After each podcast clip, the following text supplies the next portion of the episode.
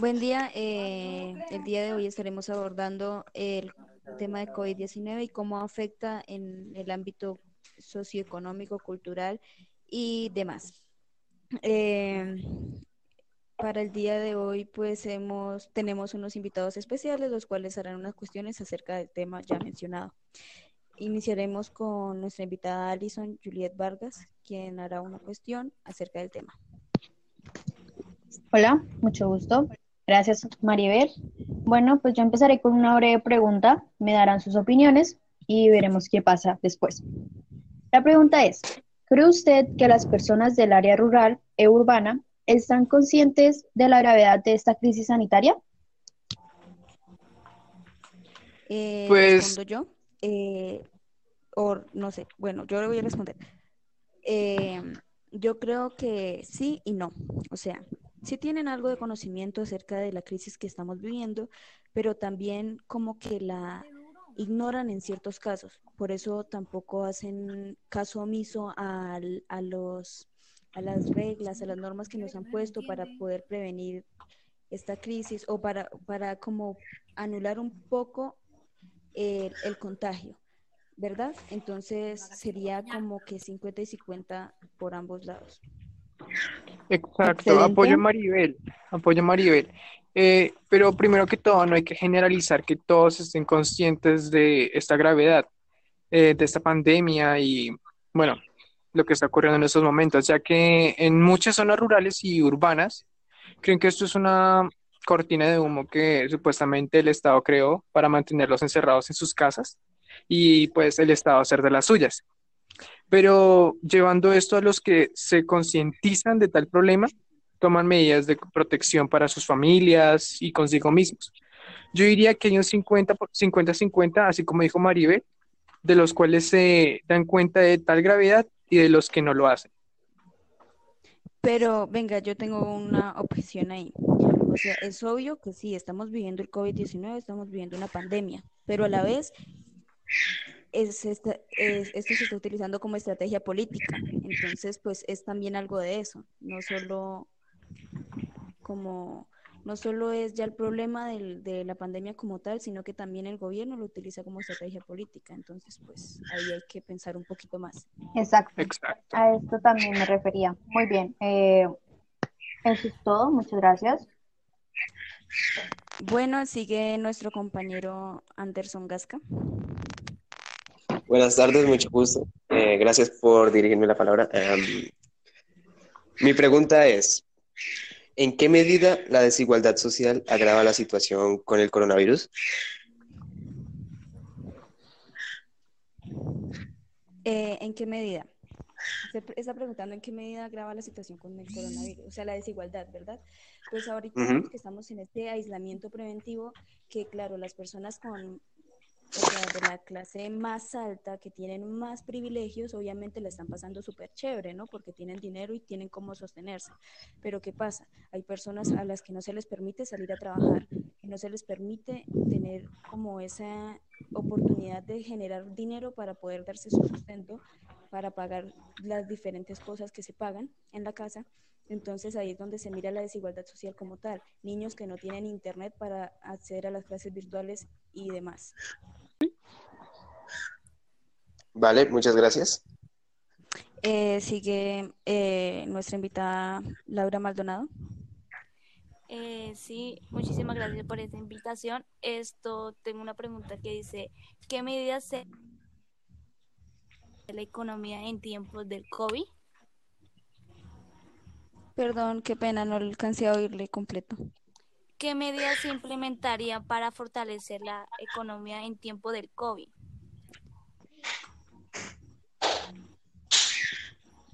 Sí, Sí, ¿Me sí, pero bueno, sí, sí.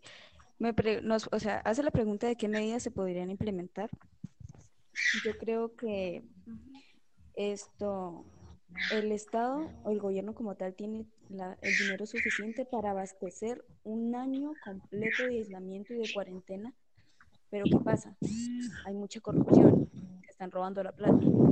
Lo pudimos ver con el ingreso solidario, lo pudimos ver con esos eh, eh, con esas ayudas que mandan, que realmente se están robando todo. Entonces, sería como mejor que, pues, o sea, es algo muy utópico, pero sería chévere que, o sea, que se concientizaran de que si hay personas que necesitan, entonces yo no tengo por qué estar robándome esa plata o algo, y empezar a hacerlo de manera más solidaria, no pensando en nosotros mismos o en privilegios, sino pensando en un bien colectivo y utilizando ese dinero bien de esa manera, pero pues creo que sería algo un poco imposible. Exacto. Eh, yo podría apoyar esa idea, tipo con lo del ingreso solidario, que hay personas que ya, ya fallecieron y el Estado les envía dinero a esas personas y pues como están muertas y pues no hay nadie aparte de esa persona que reclame eso, entonces el Estado lo que hace es llenarse los bolsillos con la plata a las personas que están muertas. Gracias. Ajá. Respuesta. Bueno, eh, en el caso que Miguel acaba de decir sobre la plata y que los estados se roban la plata de las personas muertas o fallecidas, eh, ¿qué pasa con los soldados que murieron en guerra y el estado les está pagando a la familia por esa muerte? ¿Cree también que es un robo del estado? O sea, hija, creo que malinterpretó lo que quiso decir el joven Miguel, porque, o sea, lo que está diciendo era que en los nombres yo ponía poner un número de cédula y me salía a veces gente que ni siquiera existe. Y estaban supuestamente enviando ingresos solidarios y esa plata no le estaba llegando absolutamente a nadie. Eso es lo que está el punto de vista de Miguel, que esa plata no le estaba llegando absolutamente a nadie, sino que ponían como sí, le estoy enviando a varias personas, pero pues se lo estaban robando ellos mismos. Usted ya ahorita salió del tema diciendo que los soldados, obviamente, eso les pagan, pero en este momento estamos hablando de la situación del COVID-19 y la corrupción que se está dando en este caso. A esto se relacionaría eh, el tema de los mercados que se dieron a, la gente que lo necesita, pero que en realidad fue en su mayoría robado, ¿verdad? Exacto. Exactamente, o sea, porque ustedes, no sé si ustedes habrán oído, pues yo oí muchas veces que decían que iban a regalar un mercado de 150. Yo sé cómo sería un mercado de 150 porque mi papá los, mi padre los ha comprado. Pero eh, ¿qué? Miré eso, o sea, un mercado que les llegó a un vecino, que supuestamente es un mercado evaluado a 150 mil pesos, y llegó dos libras de lenteja, cuatro libras de arroz, un aceite pequeño y 13 huevos, nada más. Eso fue. Y eso obviamente no vale 150. Eso sería más como lavado de, de dinero, o sea, dan algo te lo hacen pasar por un precio muy elevado a lo que en realidad en Entonces, sí, eso es corrupción y robo de ingresos que le dan a las personas necesitadas.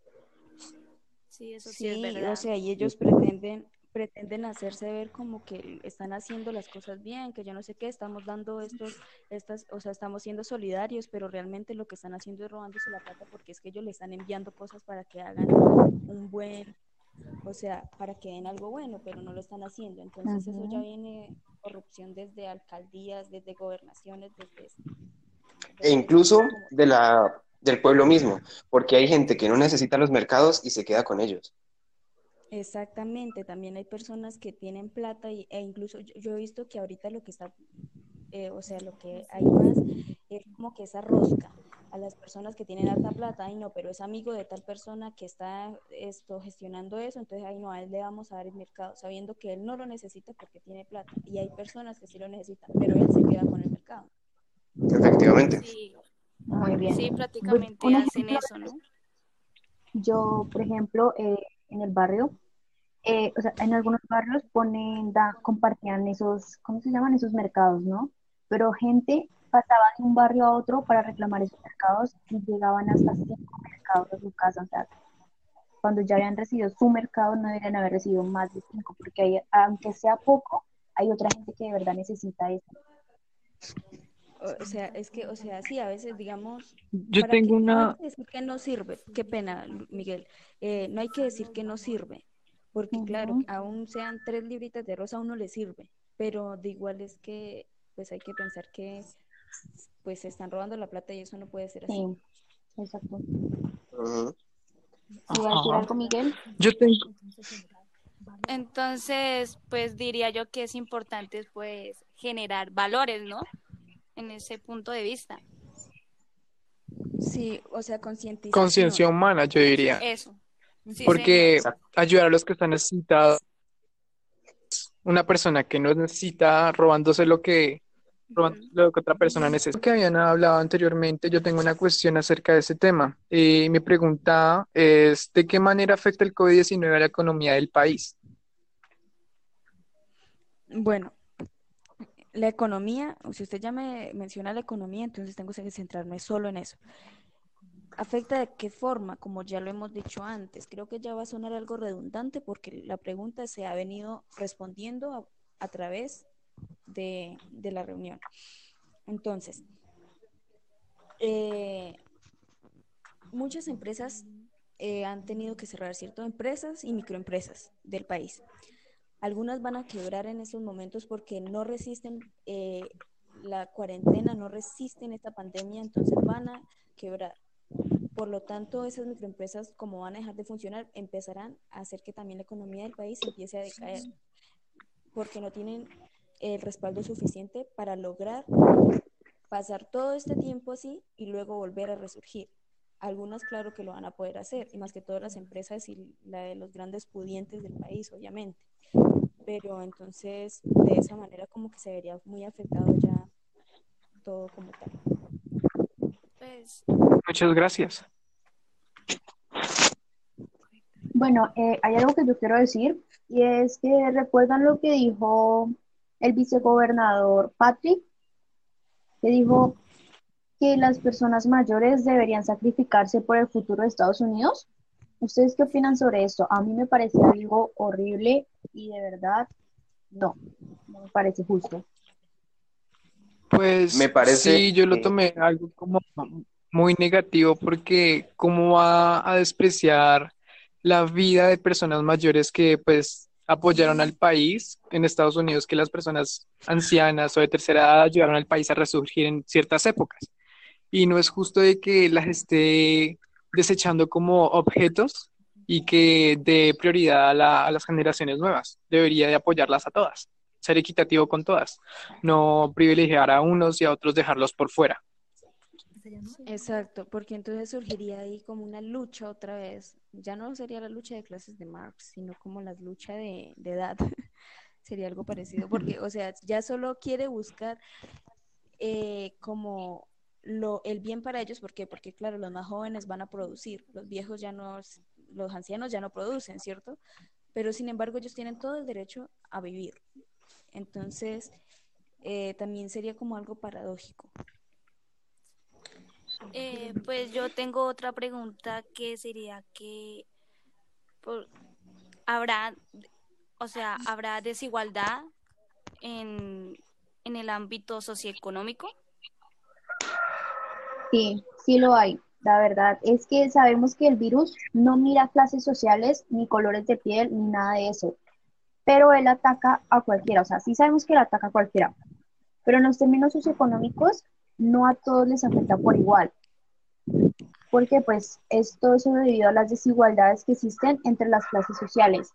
Por ejemplo, si alguna persona en la calle se contagia de coronavirus y otra digamos, un gobernador, una persona con ingresos, eh, también contra el coronavirus, los dos tienen una diferencia de tener, ay, ¿cómo se llama la palabra? Tener trato, no, no, no, de, ah, corte lo mío.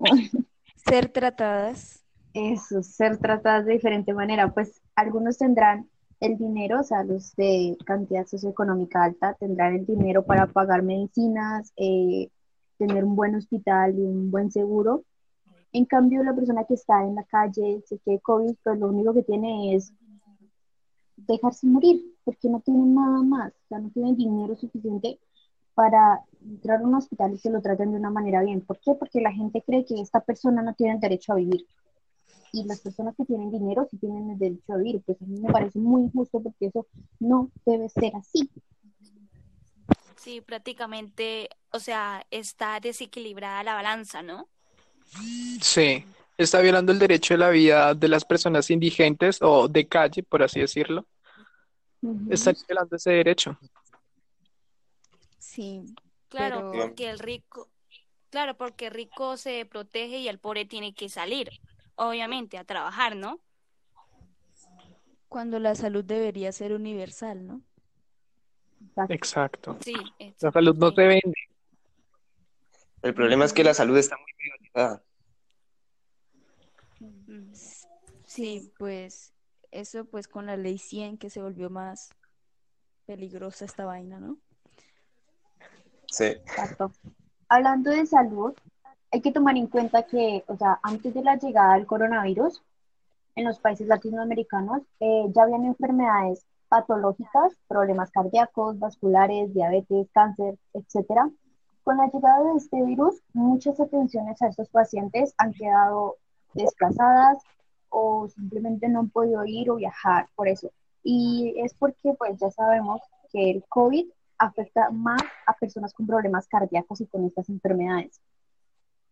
Así que, pues, por ejemplo, yo eh, tenía citas médicas para ir a Bogotá y pues no puedo ir por dos razones. Una, porque pues no dejan viajar y dos, porque no me voy a arriesgar a contagiarme de coronavirus cuando pues soy más propensa que me dé. Bueno, y no me quiero morir. Sí. El coronavirus lo único que es... ¿Sí? ¿Qué? No, siga, continúe. Eh, el coronavirus lo único que ha hecho es llevarse la atención prácticamente.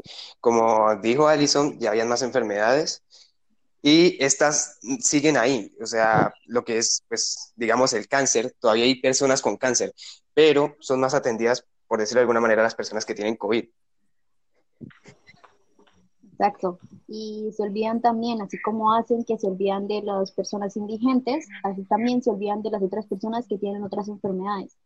Y tampoco me parece muy justo, porque así, así sabemos que hay, existe el COVID, pero también sabemos que hay otra gente que se está muriendo por cáncer, por problemas cardíacos, por otras enfermedades, y a esas no les dan mucha importancia ahora. Sí, No sé qué opinan ustedes, pero a, a mí en lo personal me afecta. Sí, sí, claro, prácticamente afecta a todas las personas, ¿no? Pues que tienen enfermedad, ¿no? Otros tipos de enfermedades graves.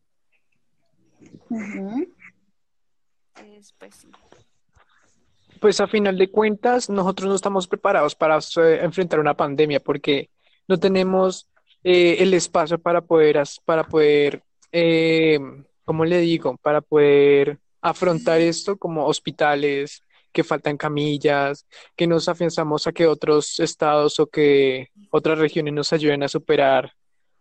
Ejemplo, en Bogotá supuestamente estaban pidiendo unos ventiladores, pero esos ventiladores ¿para qué?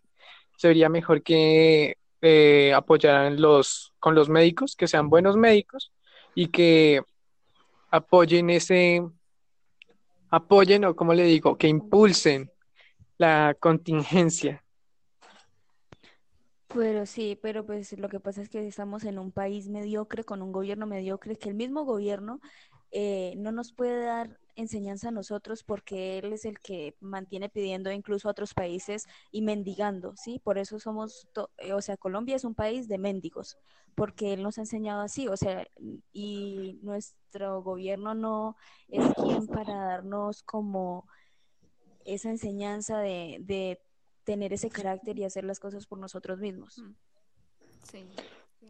Pues eso también iría como por parte de nosotros mismos, porque nosotros nos hemos, hemos- nosotros nos hemos enseñado es a pedir, Somos no a que- por eso, pedir. pero también eso, sí. eso va de parte del gobierno.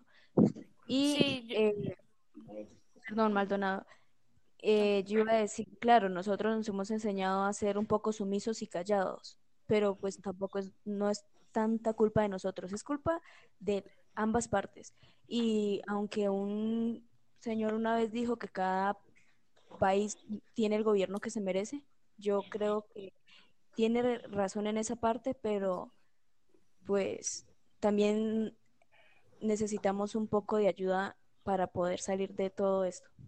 Sí, es verdad lo que dice Maru, pero también, o sea, es falta de cultura de las personas, ¿no? De compromiso, porque realmente, o sea, eh, pues no estamos dejando de, pues, de llevar del gobierno también, ¿no? Pero la gente no tiene como valor o... No, lo que no tienen es sentido de pertenencia. Exactamente eso. Obviamente. Bueno, dando una idea, es que nosotros no sabemos elegir.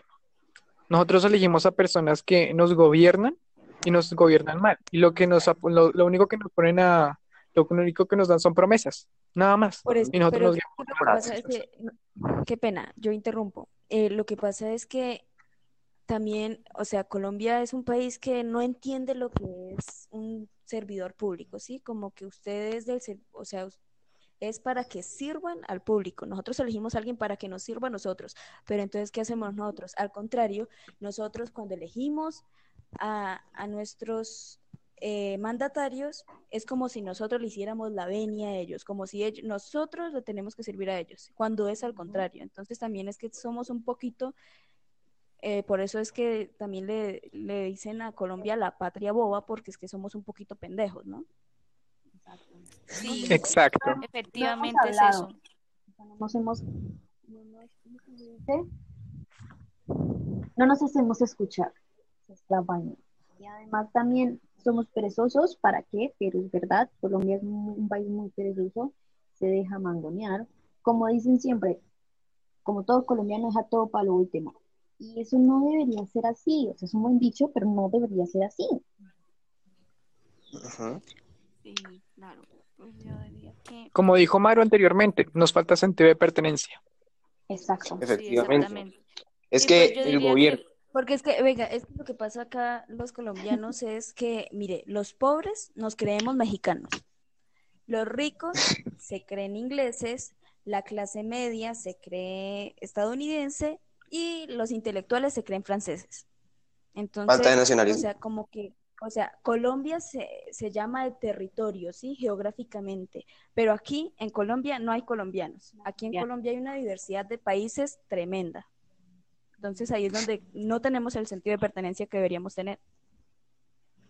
Efectivamente. Exactamente. Bueno, o sea, eh, metiendo ahí la cucharada en lo que había dicho Maru y dando otra idea, o sea, no otras, no dando más argumentos sobre eso que dijo Maru, los gobernantes y los ciudadanos deberían, o sea, es parte de culpa de ambas partes de que pues Colombia sea así.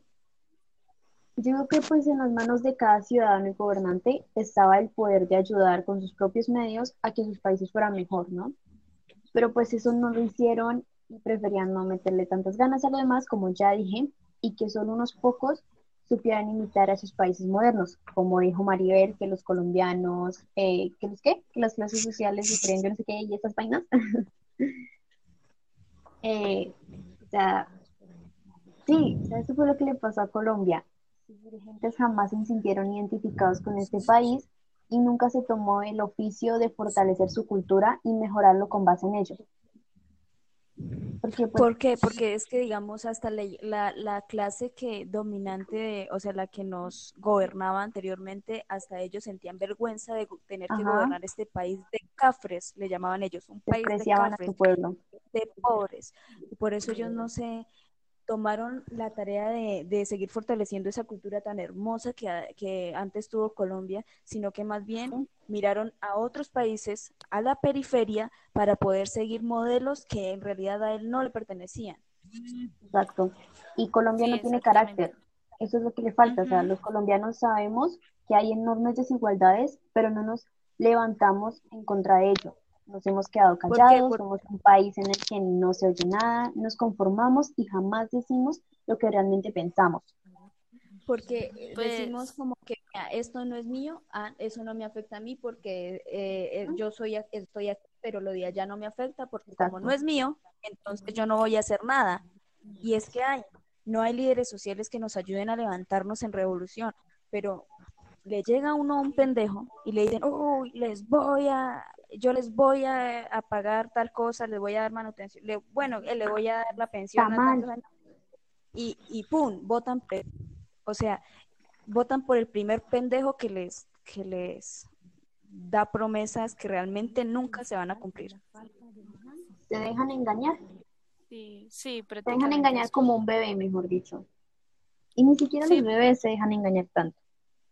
Los roban, les dan las horas y quedan felices. Eh, el COVID-19 lo que nos dio a entender es que no estamos preparados para aislarnos. Eh, lo único que nos ha mostrado es que hay una brecha entre pobres y ricos y que ni nosotros mismos, no, nosotros mismos no, no vimos esa brecha. Eh, lo único es que si nos unimos, saldremos adelante sin mirar estratos y también que todos necesitamos de todos para salir adelante en todo.